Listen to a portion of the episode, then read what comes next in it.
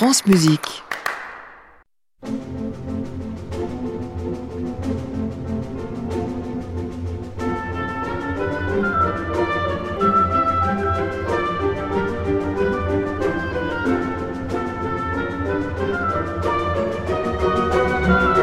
France Musique, au cœur de l'orchestre, Christian Merlin.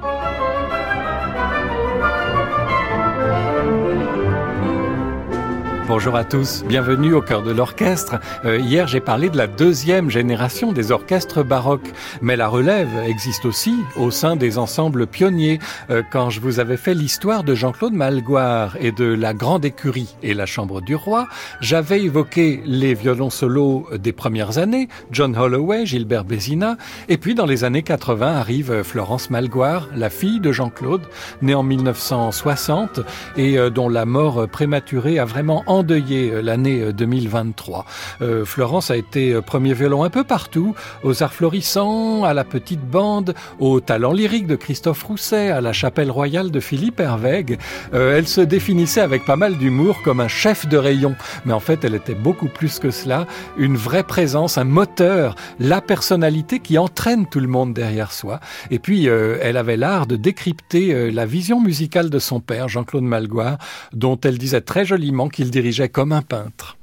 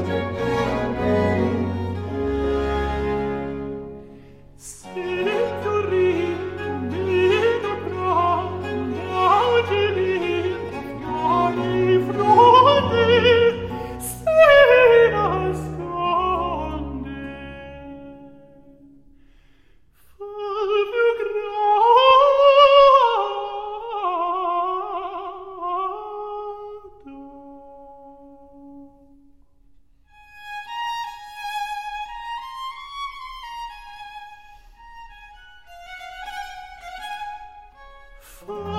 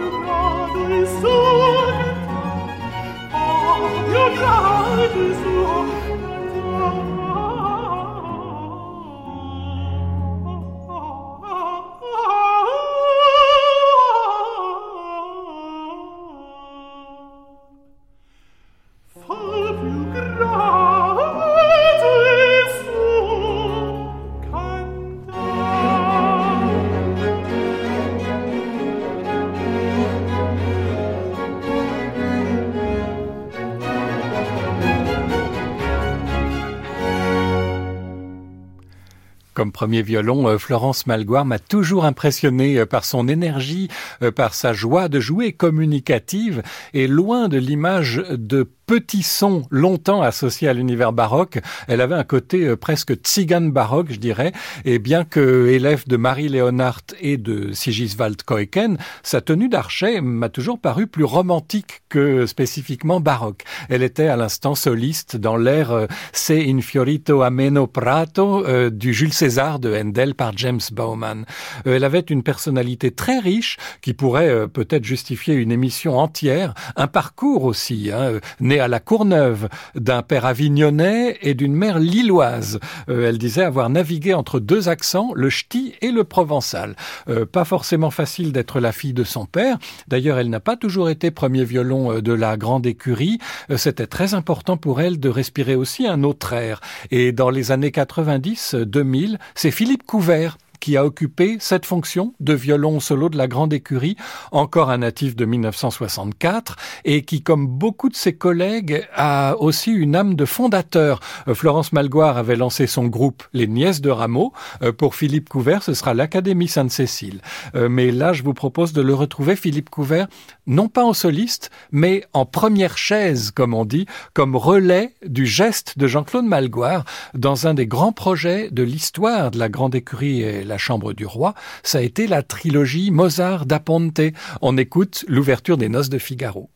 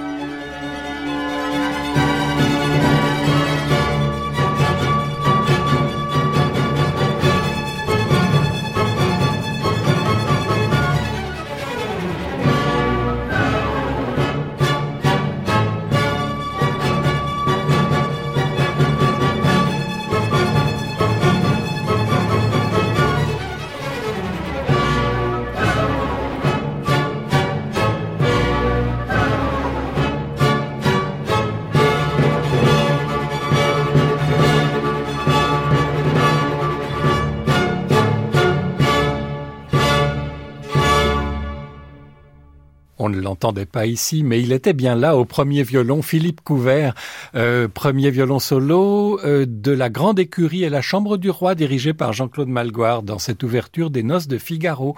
Et puisque j'en suis à la France, euh, en ces années 80, eh bien les arts florissants de William Christie sont au tout début de leur essor. J'ai évoqué le fait que Florence Malgoire en avait été régulièrement violon solo, mais pas au début.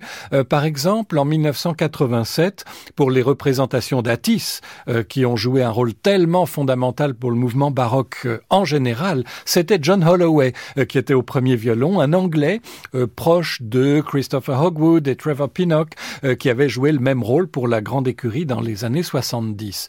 Et puis, à partir des années 90, il y a une forte présence japonaise au premier pupitre des arts florissants. C'est d'abord Ryo Terakado, né en 1961. comme la plupart des gens de cette génération, il commence par le violon moderne. D'ailleurs, en 1984, on le retrouve premier violon du Tokyo Philharmonic, mais la rencontre avec Sigiswald Koiken en 1986 est déterminante et il décide de passer au cordes en boyau, à l'archet courbe, au jeu sans vibrato.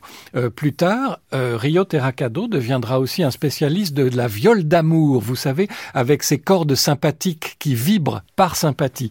Et aussi, alors d'un instrument cher à son maître Koiken, c'est le violoncelle d'Aspalla, autrement dit d'épaule, euh, qu'on tient euh, sur la clavicule contre la poitrine. Il a même enregistré euh, les suites de Bach avec ça. Euh, Rio Terracado deviendra lui-même un professeur très pédagogue à La Euh, à Tokyo. quand je dis pédagogue, ça ne passe pas par de grands discours, hein, c'est un japonais plutôt réservé, mais chaque remarque qu'il fait est importante, non pas tant sur le plan technique, mais disons qu'il aide les élèves à percevoir et à faire attention à des choses auxquelles ils ne prêteraient pas suffisamment attention comme euh, l'analyse de la basse, car euh, en musique baroque, il ne faut jamais oublier que l'harmonie est aussi cruciale que la mélodie, dans Bach par exemple.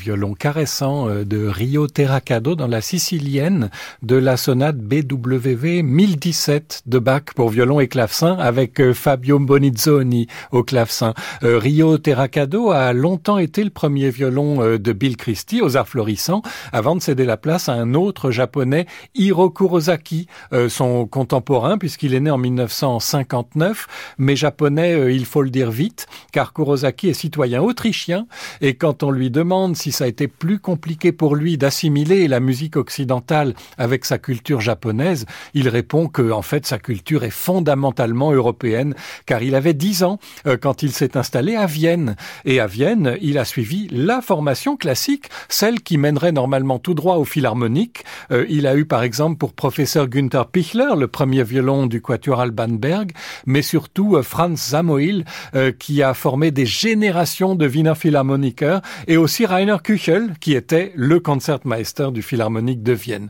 Euh, Kurosaki a gagné des prix au concours Chrysler et Wieniawski. Bref, c'était la voie toute tracée pour être concertiste et jouer Brahms et Tchaïkovski, ou alors intégrer un orchestre symphonique. Donc une vocation plutôt tardive pour le violon baroque, et eh bien là encore grâce à des professeurs.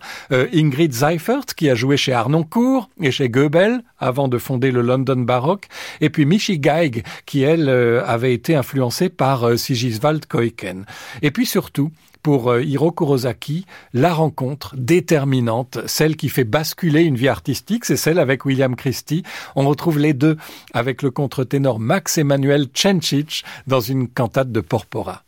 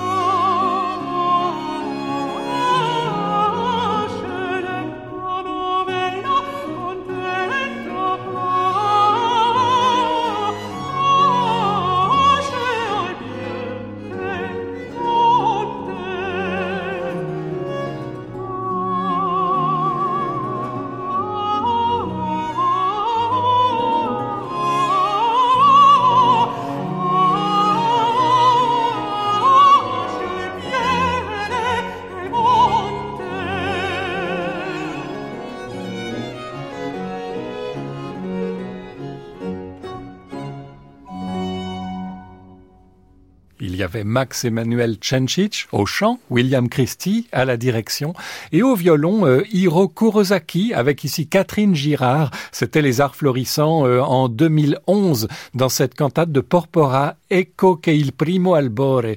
Euh, cette cantate met fin à l'épisode du jour de notre panorama des premiers violons historiques des ensembles baroques grâce à la réalisation de Marie Groux, au mixage d'Inès de Bruyne, sans oublier Soisic Noël qui se creuse chaque pour trouver des images en lien avec le thème du jour à mettre sur le site de l'émission. Euh, demain, on reste en France, mais ça ne veut pas forcément dire avec des Français. Excellente journée à tous à l'écoute de France Musique. À réécouter sur francemusique.fr.